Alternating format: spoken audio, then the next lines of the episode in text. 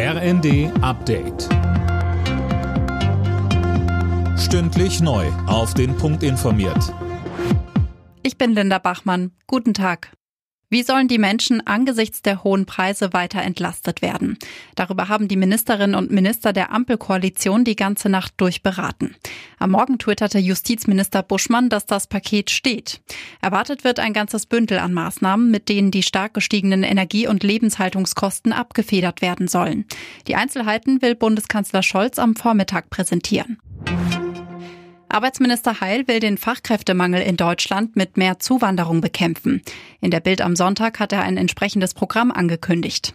Sönke Röhling, fast schon reflexartig waren Kritiker vor einer weiteren Zuwanderung in die Sozialsysteme. Das will Heil aber ausschließen. Richtig, er plant ein Punktesystem und Bewerber müssen drei der folgenden vier Kriterien erfüllen. Sie müssen einen Ausbildungs- oder Studienabschluss haben, mindestens drei Jahre Berufserfahrung, sie müssen Deutsch können und maximal 35 Jahre alt sein.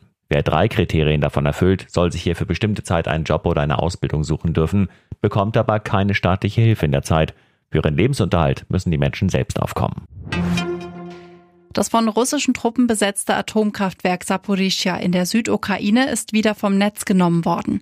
Die Einzelheiten hat Philipp Niesig. Laut internationaler Atomenergiebehörde wurde die Verbindung zwischen der letzten Hauptstromleitung und dem Versorgungsnetz unterbrochen. Über eine Reserveleitung werden Haushalte, Fabriken und Co. aber weiter versorgt.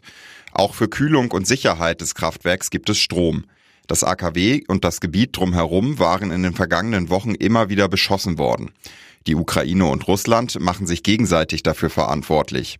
Vor anderthalb Wochen war das Werk vorübergehend komplett vom Stromnetz abgeschnitten. Bei den US Open steht Jule Niemeyer im Achtelfinale.